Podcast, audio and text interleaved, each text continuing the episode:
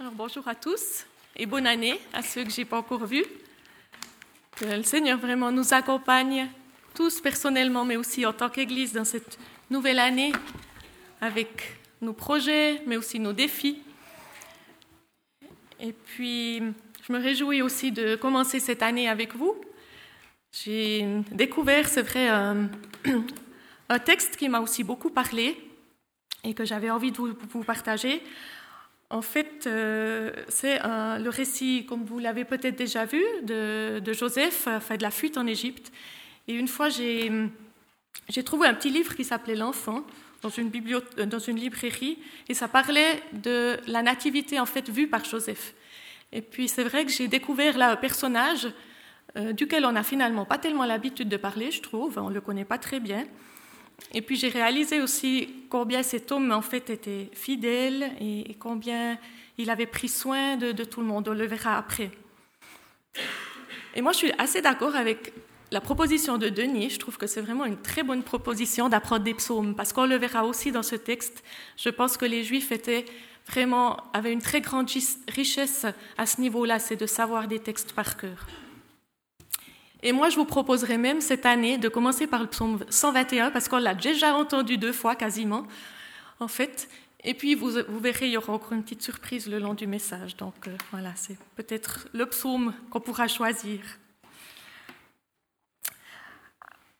Alors, on se trouve donc au niveau, au, seuil de cette nouvelle année 2016, mais on se trouve également dans le prolongement du temps de Noël. Et c'est dans ce contexte-là, en fait, que je vous invite à méditer le récit de la fuite en Égypte. Ce récit se trouve dans l'évangile de Matthieu. C'est le seul des quatre évangiles qui en parle. Et l'évangile de Matthieu est traditionnellement destiné aux juifs, justement, de l'époque. Ces juifs y peinaient beaucoup à croire vraiment que le Messie était le Fils de Dieu que Jésus était ce Messie et il montrait beaucoup de réserves par rapport à, cette naissance illégitime en fait de Jésus. C'est pourquoi aussi Matthieu utilise beaucoup de textes de l'Ancien Testament pour en fait parler aux Juifs. Alors je vous invite à lire euh, tout le chapitre de Matthieu 2. En fait, il est un petit peu long, mais je trouvais que c'était important aussi de pouvoir le lire tous ensemble. Jésus naquit à Bethléem en Judée, à l'époque du roi Hérode. Or, des mages venus d'Orient arrivèrent à Jérusalem et dirent Où est le roi des Juifs qui vient de naître? En effet, nous avons vu son étoile en Orient et nous sommes venus pour l'adorer. Quand le roi Hérode apprit cela, il fut troublé et tout Jérusalem avec lui. Il rassembla tous les chefs des prêtres et spécialistes de la loi que comptait le peuple et leur demandait où le Messie devait naître. Ils lui dirent À Bethléem, en Judée, car voici ce qui, a été, écrit par le prophète. Et toi, Bethléem, terre de Juda, tu n'es certes pas la plus petite parmi les principales villes de Juda, car de toi sortira un chef qui prendra soin d'Israël, mon peuple. Alors Hérode fit appeler en secret les mages. Il s'informa soigneusement auprès d'eux du moment où l'étoile était apparue. Puis il les envoya à Bethléem en disant Allez prendre des informations exactes sur le petit enfant. Quand vous l'aurez trouvé, faites-le moi savoir afin que j'aille moi aussi l'adorer. Après avoir entendu le roi, ils partirent.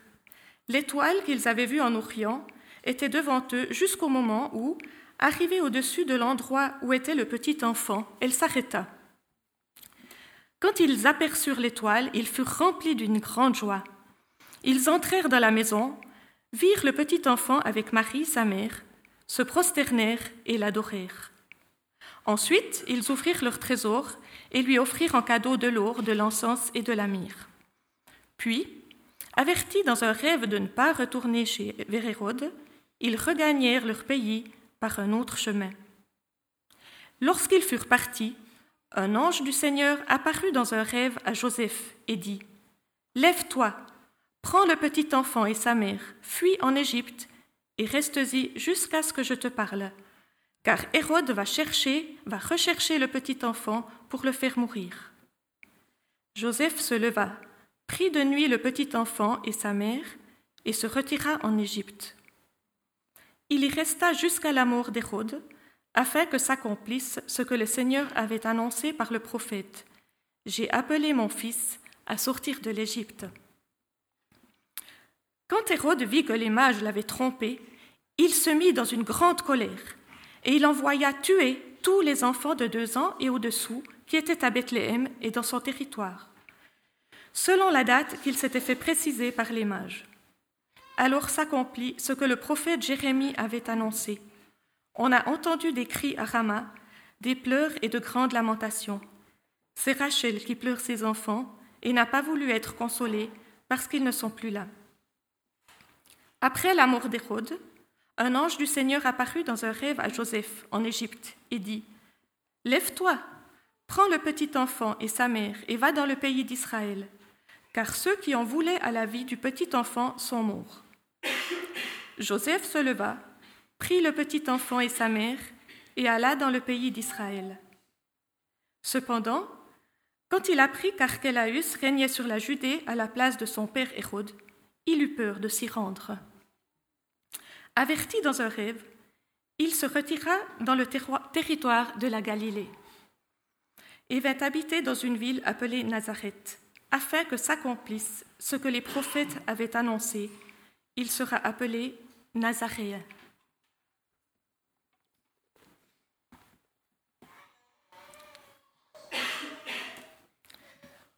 On est donc dans la présence de cette nouvelle famille les parents qui viennent de vivre une naissance inhabituelle, quand même particulièrement mouvementée, et ils ne peuvent pas s'installer, en tout cas pas pour longtemps, dans une maison et vivre leur vie de famille paisiblement. Même que c'est vrai qu'avec un petit bébé, c'est pas toujours paisible non plus. Mais là, ils n'ont vraiment pas le temps de se réjouir bien longtemps. Avant d'entrer dans le vif du, sujet, il me paraissait important de relever quelques spécificités de, ce récit. Ces voyages, en fait, qu'ont fait euh, Joseph et Marie, ça représente plus de 600 kilomètres. Donc voilà, c'est impressionnant tout le parcours qu'ils ont fait en travers du pays d'Israël, en fait. 600 kilomètres à pied, peut-être avec, ou certainement avec peut-être un âne, mais quand même. Et ce n'est pas par hasard non plus que la famille de Jésus fuit en Égypte et que c'est révélé ou relevé par Matthieu. Parce que pour les Juifs, l'Égypte a bien sûr une signification particulière. Elle a déjà été terre d'accueil et c'est comme un retour vers le passé, où un autre bébé a trouvé refuge, c'est Moïse. Et Jésus est un peu le nouveau Moïse finalement, qui conduira le peuple hors de l'esclavage comme Moïse l'a fait pour son peuple. Et ces similitudes sont importantes pour les Juifs. La fuite en Égypte a aussi une dimension universelle de la venue du Christ. Elle annonce aussi déjà cette ouverture en fait vers le monde païen. Elle n'est pas que destinée aux Juifs. Et aussi à la fin du texte, lorsque Joseph retourne en Galilée, il y a aussi cette dimension-là, parce que la Galilée était peuplée de Juifs et de non-Juifs. Et une des dernières choses qui me frappe aussi dans ce texte, qui est plus en lien avec l'actualité, c'est que quand on voit Jésus et ses parents qui fuient, comment est-ce qu'on ne peut pas penser à tous ces milliers de personnes qui sont en fuite dans le monde entier depuis bien longtemps, mais beaucoup, mais plus particulièrement aussi ces derniers temps, ces derniers mois, dans autour de nous, ces réfugiés qui sont à la recherche d'un endroit paisible, à l'abri de la violence, de la guerre, et c'est vrai que ça me touche de penser que Jésus a commencé sa vie de la même manière que tous ces enfants, finalement, que nous voyons arriver avec leurs parents sur des embarcations. Je crois que c'est vrai que c'est quelque chose qui doit aussi nous faire réfléchir. Alors moi, j'ai plutôt pensé m'attarder sur ces deux hommes, Hérode et Joseph. Le texte nous parle de ces deux hommes qui ont peur, L'un a du pouvoir, il a de grands projets, il est gouverneur. L'autre, c'est un homme bon et juste, charpentier, juif et jeune père de famille. Pour Hérode, qui est devenu gouverneur en 37 avant Jésus-Christ, on peut dire que c'était un personnage extrêmement violent. il, a dit, il est dit qu'il a tué une de ses épouses et deux de ses fils. Et dans ce texte, ce qui le caractérise, c'est qu'il est troublé lorsqu'il apprend qu'il y a un nouveau roi qui est né. Certainement qu'il a peur, peur de perdre le pouvoir, perdre sa notoriété, sa place dans cet empire romain, de se faire dépasser par un autre, il se sent menacé. Et il se met encore dans une grande colère lorsqu'il apprend que les mages d'Orient l'ont trompé. Et cette colère, elle devient incontrôlable. Elle débouche sur un indescriptible massacre de tous les enfants de la région, de moins de deux ans. Un vrai bête sang. Et cette période qui est très très sombre, autour de la naissance de Jésus-Christ, on n'en parle en fait pas très souvent, je trouve. C'est vrai que chez les catholiques, ça fait partie de la liturgie et ce dimanche est rappelé souvent le dernier dimanche de l'année. Euh, cet événement est rappelé le dimanche, le dernier dimanche de l'année. Et voilà, pour nous, c'est vrai que c'est moins important, mais quand même, je pense qu'on on voit combien cette colère a pu vraiment entraîner un homme, ou cette peur a pu entraîner un homme vers, quelque chose d'horrible. Alors c'est vrai que c'est horrible, en même temps, je pense que ce récit nous amène aussi un peu à réfléchir sur nos peurs. Quelles sont nos peurs? De quel ordre sont nos peurs? Et tout particulièrement peut-être en cette année 2000, devant cette année 2016. Alors on peut dire que certaines personnes sont plus enclines à la peur. Hein, c'est vrai, il y en a qui ont moins peur que d'autres. Mais il me semble que chacun de nous, on peut tout, tout à coup se sentir submergé par la peur. Et certaines craintes, bien sûr, sont légitimes.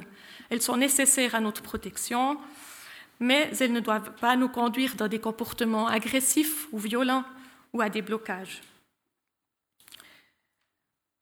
Et on peut peut-être se dire que le temps des rôdes, c'est bien loin, mais finalement, la semaine passée, j'ai lu que le nombre d'armes, le vente de nombre d'armes avait beaucoup augmenté en Suisse. Alors, je me dis que peut-être, finalement, on n'est pas si loin de, de ces peurs et de cette violence.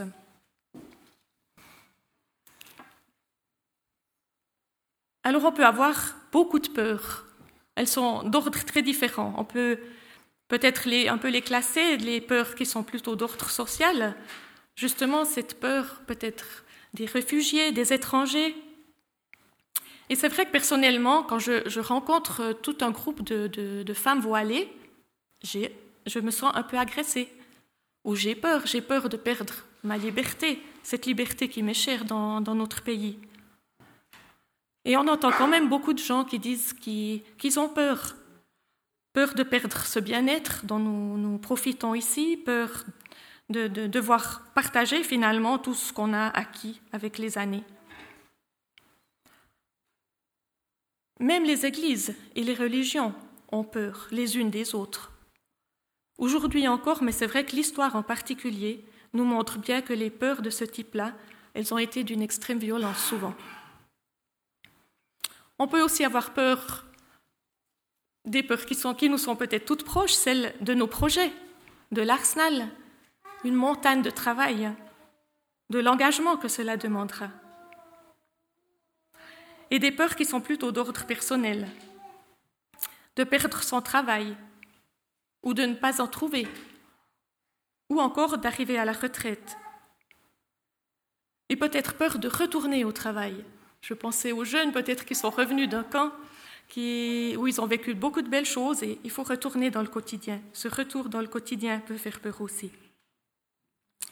Mais si nous vivons dans ces craintes, nos relations avec ceux qui nous entourent, nos collaborateurs, elles vont détériorer ces relations parce que nous voyons en ceux qui nous entourent des rivaux. Quand on a peur, on voit des rivalités. Et nos paroles peuvent des fois être dures, ou bien alors on ignore totalement les personnes, ce qui est aussi une forme de violence. Parfois dans nos familles, nous avons peur pour notre couple ou pour nos enfants, peur qu'ils ne réussissent pas scolairement ou dans la vie, ou qu'ils empruntent d'autres chemins. Et ces craintes, ces peurs dans nos relations familiales, elles ont tendance aussi à nous entraîner dans des comportements euh, plus agressifs.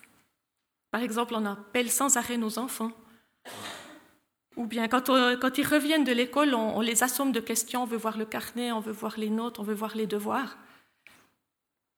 Ou on leur demande ce qu'ils ont comme projet d'avenir, parce qu'on a peur qu'ils ne trouvent pas. Alors on leur demande sans arrêt où ils en sont dans leur projet, dans leur, dans, euh, désir aussi. Quand on est plus âgé, Denis l'a dit aussi, on a peut-être plus peur de la maladie, de la mort, et je crois que ces peurs peuvent parfois aussi provoquer des agressions par rapport à, ceux, qui nous à entourent ou qui nous soignent. On le voit hein, dans les hôpitaux, parfois les gens sont très agressifs en fait parce qu'ils ont peur. Peur euh, justement de la maladie, de la souffrance.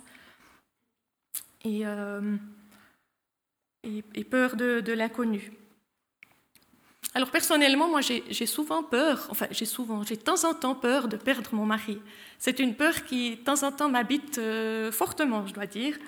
Et, c'est vrai que je peux devenir très agressive aussi, en parole bien sûr plutôt, heureusement. Mais c'est vrai que quand il, prend des risques, ou bien quand il mange n'importe quoi, d'après moi, je, peux avoir des, paroles un peu agressives et méchante. Et puis on peut encore avoir peur de soi-même. Peur de perdre le contrôle sur nos vies ou peur de ne pas être à la hauteur, euh, à la hauteur de nos propres attentes, toutes celles des autres.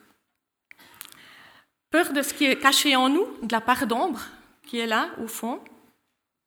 Et la peur de soi-même, c'est vrai que c'est une peur un peu plus complexe, mais elle est sournoise. Et c'est vrai qu'elle peut nous entraîner aussi dans des violences contre soi-même. Alors c'est un chapitre très grand et je pense que voilà, ça peut nécessiter même des thérapies, mais c'était bien de le relever. Et comme chez Hérode, je pense que ces peurs parfois nous entraînent dans des stratégies, des petites combines et, des mensonges même.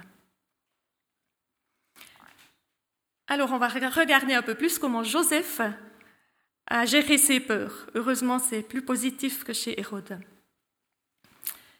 Chez Joseph, tout paraît très simple finalement, presque trop simple. Dieu lui parle par un ange. Joseph reconnaît sa voix car il l'a déjà entendue. Il se met en route, entend à nouveau sa voix, se remet en route et entend encore sa voix et se remet une dernière fois en route. Pourtant, il est dans une situation d'extrême gravité. Il s'agit de la vie et de l'amour de son enfant.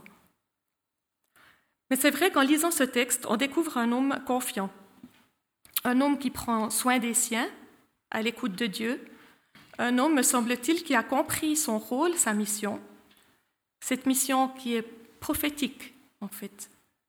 Il a retenu cette parole de l'ange. N'aie pas peur de prendre pour femme Marie, car l'enfant conçu vient de l'Esprit Saint. Tu l'appelleras Jésus. C'est lui qui sauvera son peuple de ses péchés. Dans Matthieu 1, 20 à 21. Comme dit, il prend soin d'eux, il les met à l'abri, il agit avec intelligence et sagesse. C'est vrai qu'il a entendu sa voix, mais il réfléchit et il part la nuit. Il part pas n'importe quand. Il planifie son, départ. Joseph a peur aussi, même s'il a entendu l'ange lui parler plusieurs fois. C'est pas directement dit qu'il a peur, sauf dans le verset 22, avant le retour en Galilée, mais quand on entend le verbe se retirer, en grec, il y a cette notion de crainte, de partir parce qu'on a peur.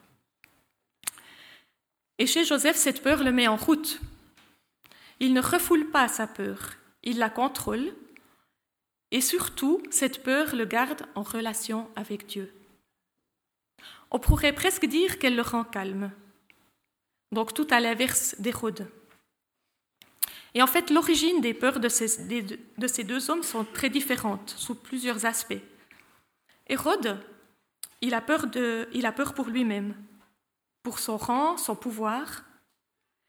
Joseph a peur parce qu'il est conscient de sa tâche, de sa mission, sa peur est orientée vers l'autre, vers l'amour pour les siens. Et on peut aussi se poser la question, pourquoi et comment Joseph arrive-t-il à canaliser ainsi ses peurs? Alors il y a certainement plusieurs réponses à cette question. Il a un caractère bon et juste, ce qui peut aider quand même déjà, mais avant tout, il a totalement confiance en son Dieu. Confiance en Dieu. Cette confiance, ça se construit. Et on peut avoir confiance lorsqu'on connaît bien son Dieu. Comme déjà dit, il l'a entendu, l'ange lui a parlé, mais tout de suite aussi, il lui a fait confiance. Quand il y avait cette question de, Marie qui était enceinte, il est dit, il fit ce que l'ange avait dit et prit Marie chez lui. Il n'a pas posé 36 000 questions, il a fait ce que l'ange lui disait, donc on voit qu'il y avait cette confiance. Il a aussi construit cette confiance sur tout ce qu'il a dû entendre. Je pense qu'il a entendu maintes fois les textes des prophètes, des psaumes et des livres de la loi. Tous ces textes lui ont été rappelés certainement par ses parents, mais aussi à la synagogue où ils étaient lus. Et il les a fait siens. Ils sont dans son cœur et ses pensées. Et c'est ainsi qu'il a construit cette confiance en Dieu. Et dans cette situation particulière de fuite, de danger, ces textes lui ont certainement été de grand soutien. Et il met sa confiance en ce Dieu qu'il connaît bien. Et dans ces textes qu'il doit bien connaître, on peut peut-être penser au psaume 121, celui qu'on a déjà entendu. Et au milieu de, de cette prédication, j'aimerais qu'on relise ce psaume 121 que Pierre-André va nous lire.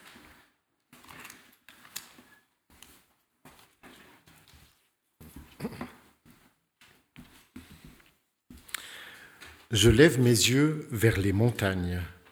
D'où me viendra le secours? Le secours me vient de l'Éternel qui a fait le ciel et la terre.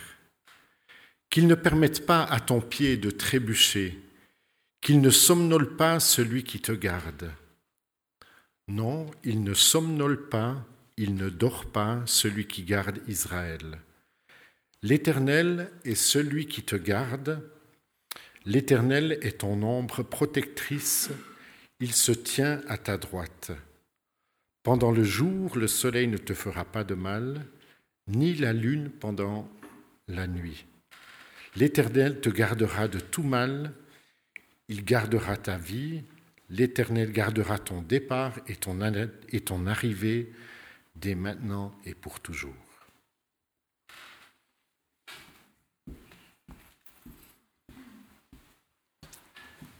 Merci.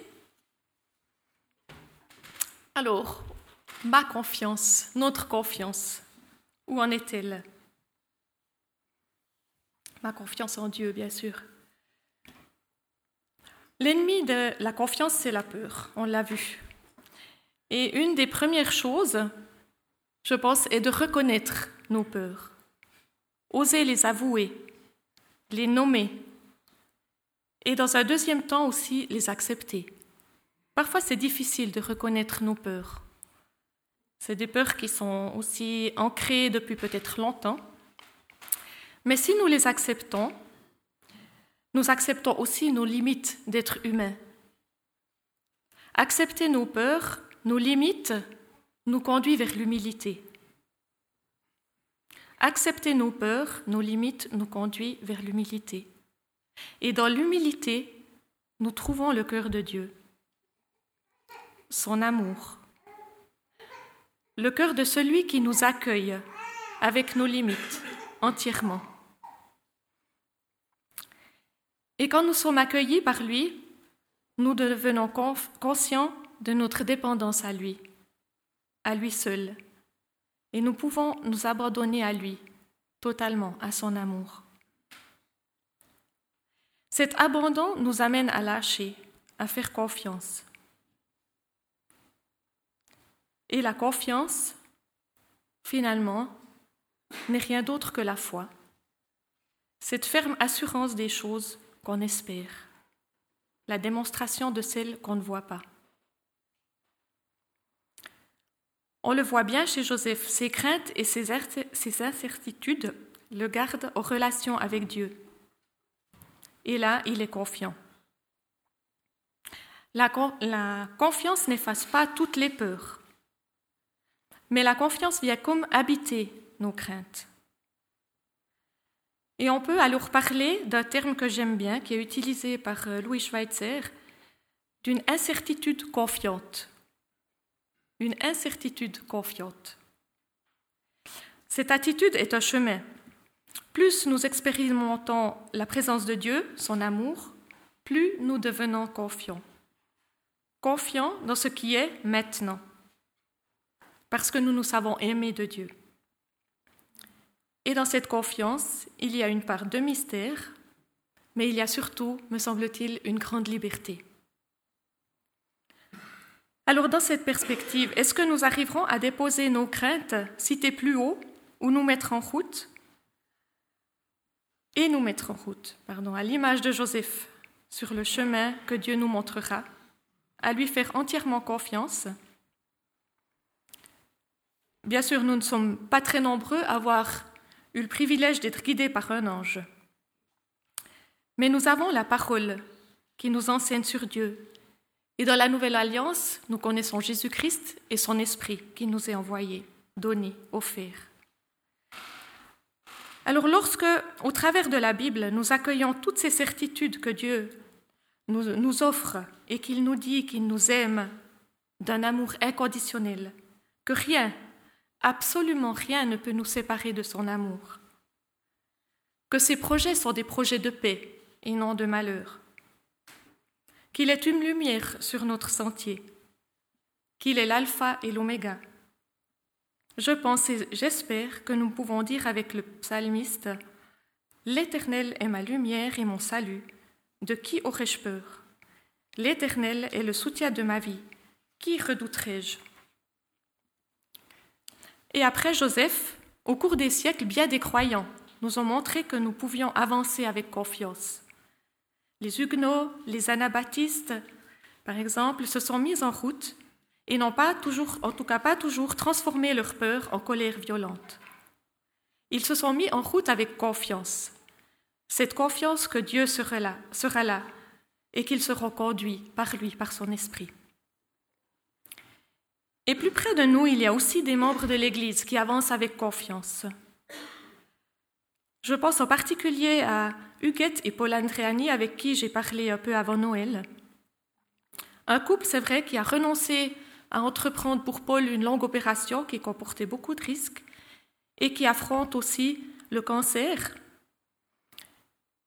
et c'est vrai qu'ils peuvent faire cela parce qu'ils ont cette confiance en Dieu. Et ce témoignage m'a beaucoup touché, vraiment. Cette paix et cette confiance qu'ils ont en ce Dieu avec qui ils cheminent depuis, depuis bien des années.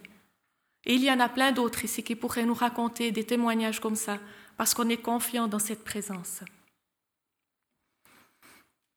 Alors pour 2016, en conclusion, je nous invite à ne pas être bloqués par nos peurs, mais à nous mettre en route dans une attitude confiante.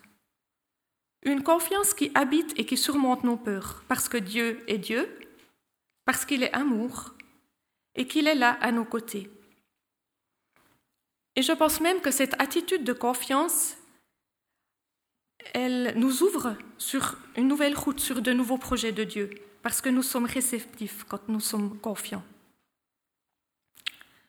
Alors confiance, lorsque des milliers de réfugiés continuent à arriver en Europe. Et dans cette confiance, Dieu va pouvoir nous révéler peut-être une nouvelle tâche, une nouvelle mission. Confiance lorsque nos enfants ne sont pas des premiers de classe ou qu'ils ne suivent pas exactement la voie que nous aurions souhaité pour eux. Et dans cette confiance, nous allons pouvoir accompagner, encourager et aimer nos enfants d'une manière renouvelée. Confiance lorsque le marché du travail ne présente pas de bonnes perspectives. Et dans cette confiance, nous contribuerons à un climat de travail plus agréable et deviendrons peut-être aussi créatifs et aideront à porter les choses. Confiance, même lorsque tous les travaux en vue à l'arsenal sont une montagne. Et dans cette confiance, nous irons de l'avant les uns avec les autres sachant respecter et honorer les dons de chacun.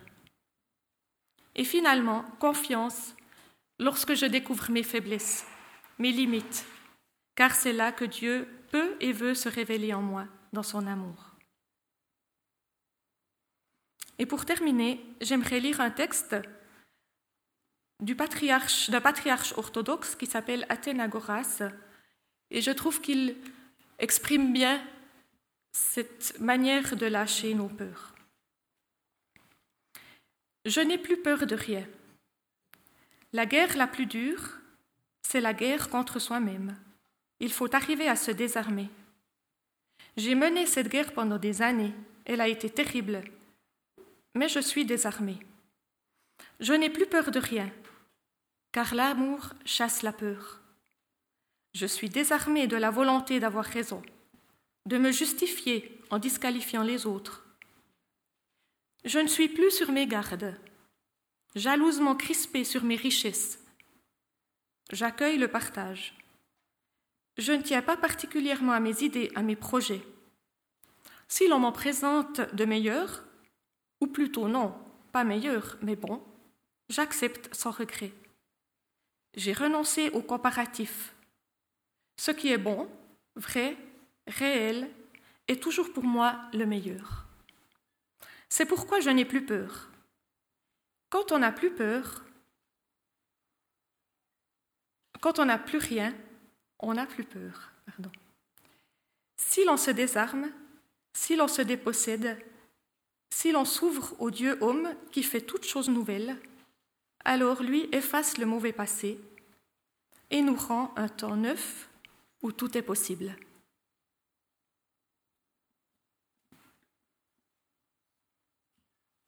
Peut-être on peut prendre un petit instant de réflexion où c'est qu'on veut particulièrement faire confiance aussi pour la nouvelle année.